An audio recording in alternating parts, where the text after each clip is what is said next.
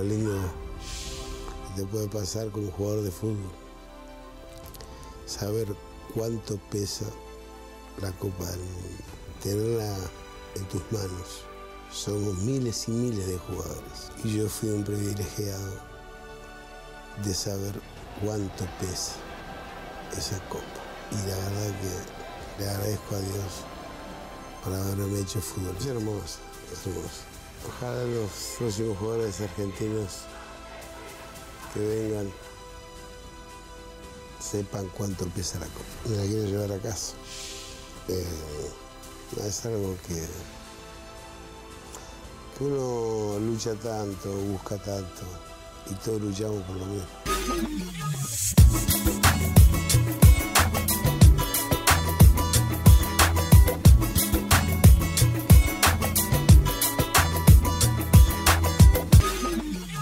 Fala galera, voltando mais uma vez aqui com o Cativa Podcast, é, mas infelizmente hoje com uma coisa um pouco mais rápida, um pouco diferente, porque tivemos algumas dificuldades na gravação.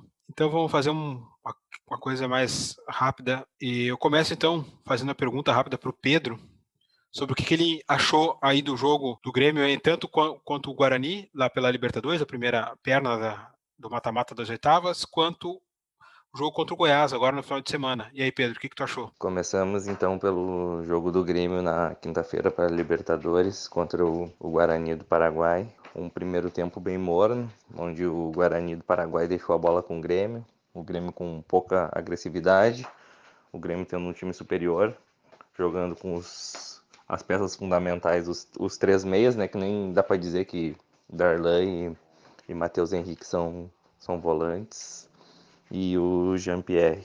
Sempre os três procurando jogar em, em triângulo, um, uh, jogando perto do outro, se conhecem. Assim como o PP se, uh, se juntava esse grupo de jogadores para fazer triangulações. Outro pelo outro lado, o Luiz Fernando ficava solto, pegando a zaga no mano a mano. Criou oportunidades no, no primeiro tempo também. Faltou a, a conclusão, né? Aquele velho acabamento. Esperamos que ele melhore. Temos o, o Alisson aí, o nosso jogador pela extrema direita aí, que eu acho que é o titular ainda da posição. E no segundo tempo o Grêmio conseguiu um, um grande resultado, 2 a 0 podia ter sido mais, mas também podia ter levado um gol antes, quando a partida estava 0 a 0 com, com uma grande defesa do, do Vanderlei que já tinha salvado o Grêmio na outra semana contra o Corinthians. Bem, bem regular, crescendo na hora certa, assim como todo time do Grêmio. Ponto positivo também é a evolução tática da equipe, assim como o Vitor Ferraz, caindo pelo meio, abrindo pelas pontas.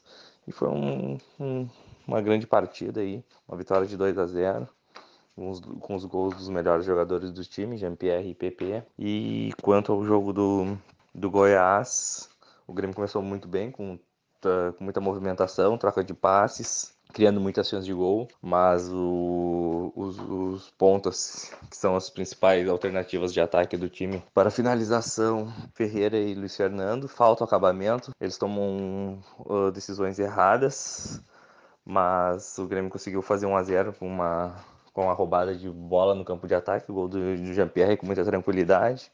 Segundo tempo, o Grêmio se escapou ainda de levar um gol ali de, de cabeça, onde o David Duarte deu uma cabeçada no travessão. E o Grêmio conseguiu fazer o segundo gol numa boa enfiada de Jean-Pierre o Luiz Fernando e o capitão Maicon dentro da área empurrou a bola para a rede. Depois uma desadaptação do Rodrigues, que vinha bem no jogo, mas não pode errar. O problema maior é que em jogos decisivos não pode errar e um jogo do contra o Goiás que podia fazer saldo de gol, acabou em 2 a 1 um, mas o que importa é os três pontos. Beleza, é, como o Pedro bem falou, o time do Grêmio pautado é sempre com o meio-campo dos, dos, três meio-campistas mais novos ali, com muita intensidade. Jean-Pierre tem sido o grande destaque desse Grêmio, é o cara que é o cérebro do time, é quem faz a bola rodar. Através de muitos passes aí, conseguindo se posicionar sempre na base ali para jogar junto com o Matheus Henrique, com o Darlan, também aparecendo bastante na frente para fazer a conclusão. Ele que tem uma, uma boa finalização é, perto do gol, né? Conseguiu um golaço aí contra o Guarani, conseguiu fazer mais um gol aí contra o Goiás também. Tem sido o diferencial do Grêmio, esse, esse novo Grêmio, vamos dizer assim, do Renato, que tem utilizado bastante os jovens, tem dado uma melhor qualidade também para as peças da frente, né? Com o PP e o Diego Souza também, que se beneficiam bastante dessas jogadas, principalmente o PP, é, que recebe essa bola já em progressão para entrar pela entrelinha ou a, em profundidade para conseguir um, um, passe ou um cruzamento para quem chega de trás ou até mesmo para o Diego Souza dar, fazer a finalização de cabeça. Tem sido um Grêmio bem consistente e tem, não tem perdido, né, acho que a, a, acima de 14 a 15 jogos e tem é, melhorado ao longo do, do ano, da temporada, né, no momento certo, né, o momento que aí chegam as competições mais quentes, o momento mais quente da, das competições. E eu fui aqui então escalado para falar hoje um pouco do Inter, já que nosso outro participante, o Jonas, é, teve um, sofreu uma lesão aí, né? Então não vai poder estar participando. O nosso atacante chinelinha estava tava vindo aí uma boa sequência, mas infelizmente sentiu uma lesão aí no, no, no, nos seus calos e aí não vai poder participar. Falando um pouco do Inter, o Inter que está em lombo abaixo, né, em queda livre. Teve o um jogo adiado uh, com o Boca Juniors fatídico morte do Diego Maradona, o PIB de ouro, um, o maior jogador humano que a gente pôde é, ver, né, o Deus entre os humanos. É um dos maiores jogadores da história do futebol, infelizmente nos deixou aí semana passada, bem no dia do jogo contra o Boca. Então teve o adiamento da partida. Acho que foi correta o adiamento, porque o Maradona não só é um ídolo argentino, mas também como é um ídolo do Boca Juniors como torcedor, é um cara que tinha aí um camarote, tem até aquelas imagens, aquele vídeo lindo que colocaram para ele do camarote aceso durante a noite na bomboneira e infelizmente nos deixou Diego do Povo, né? Mas voltando a falar do Inter, teve então o único jogo que teve foi o jogo contra o Atlético Goianiense, jogo mais uma vez que na minha visão foi pautado por ah, muito pela que o, as características dos jogadores dentro de campo. É, parecia aquela coisa tipo do, daquela pelada de final de semana aquela aquele jogo aquela pelada aquele que você faz com seus amigos reúne seus amigos para jogar alguma quadra algum campo de futebol. Vocês ali chegam faz uma rodinha antes do jogo escolhem os times e ali decidem quem vai jogar na lateral, quem vai jogar uh, como meio-campista, quem vai jogar no ataque. E aí, de acordo com o que acontece na partida, a gente vai se organizando, né? O, o time praticamente dependia muito do D'Alessandro. A todas as bolas passavam pelo D'Alessandro.